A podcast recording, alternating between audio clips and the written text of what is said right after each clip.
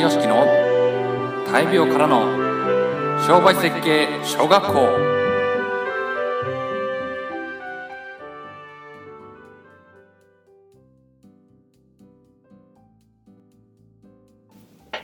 二つ目一円戦略はなぜうまいのか、まあ、言われてみれば改めて頭脳的キャッチコピーだなと感心させられる価格表示の方法がありますよね多くの業界で同じ戦法が使えるはずなんですけれどなぜか僕の場合はですね、まあ、とある業界でしか見かけたことがありません。その業界というのは紳士服業界です。気になるその表示価格の方法なんですけれどスーツ2着目1円です。ま一般的な表現なら2着で〇〇円とするはずなんですけれど2着で〇〇円とするより2着目1円と表現した方がはるかに注目させる効果があります。何せ高いはずのスーツが1円で買えるという衝撃。これぜひ、えー、皆さんの業界でも使ってみてはいかがですかね。儲けのヒントは2つ目1円式の表示方法を利用するということです。たった1%の損なのに効果抜群の歌い文句。100人に1人無料キャンペーン実施中という集客コピーを家電量販店などで利用しているところがありますが、平均値で考えれば1%引きでしかないんです。しかもこのキャンペーンの場合、購入金額に制限があったり、フロアによっては対象外だったりします。ところが、聞き手としては、ただという響きがとてつもなく、まあ、太っ腹な企画に思えて悪い気はしない。10%オフでも、売り手としてはかなりの利幅のダウンになるんですけれど、買い手としてはパンチにかけるんですよね。むしろこの1%ゾーン、まあ、1%の損なだけで100人に1人ただを、えー、歌って、まあ、これで執着した方が商売をする上では賢いと言えますね。儲けのヒントは100人に1人ただというキャッチフレーズを使おうということですね。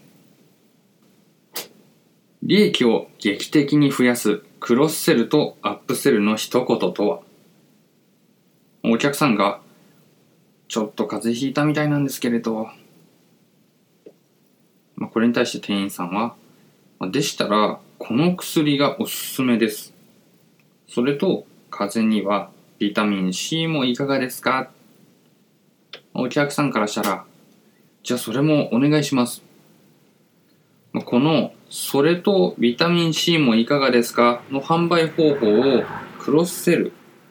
まあこれを日本語で言うと追加営業というんですけれど、この何気ない一言が売上増加にものすごい効果を発揮します。特にこれ店舗ビジネスならなおさらですね。有名なところではマクドナルドのハンバーガーにポテトはいかがですか？という例があります。一つで終わるところを二つ売るわけですよね。しかも場合によってはついで買い商品の方が利益が大きいということはよくあります。このクロスセルと同様によりグレードの高い商品を進めるアップセルの販売方法を忘れないでほしいです。販売に携わるのであれば、これら、ついでにもう一つ、どうせならこちらという言葉がけを常に意識することが大切です。儲けのヒントは、クロスセルアップセルの一言忘れない。財布の開いている瞬間を逃さない。新クロスセルの技。まあ、これはですね、僕がネット通販で買い物をしているときに、まあ、思わず追加注文してしまった、まあ、見事な誘い方というところで今日はこれご紹介しようと思います。申し込みの送信確認ボタンをクリックすると、送信確認の表示が出ると思いきや、その前に、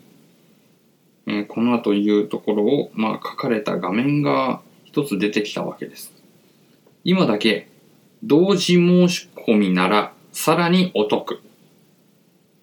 まあ、つまり、今だけのチャンスとして、同時購入すると5%引きになる。今だけ5%オフ商品がいくつも掲載されているページが飛び出してきたんですね。先ほど紹介したマクドナルドのハンバーガーにポテトはいかがといったクロスセルの販売手法は、このような形でネット通販にも活用できるわけです。営業においてはお客様の財布を開かせることに懸命になるんですけれど逆の発想として財布が開いている瞬間に追加注文を取るという発想も大切なことですね。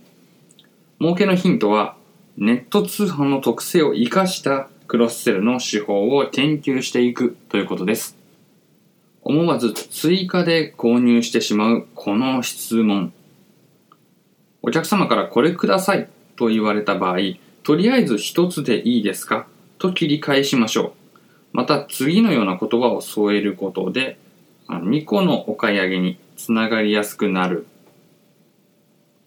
予備もあると助かりますよ。家用と通勤用2つあると便利ですよ。お土産の場合なら、ご自分の分は大丈夫ですか？といったことも有効ですし、子供2人連れで来ているお客様の場合だと、まあ、兄弟喧嘩しないように、まあ、2つどうでしょうか？というのも説得力がありますよね。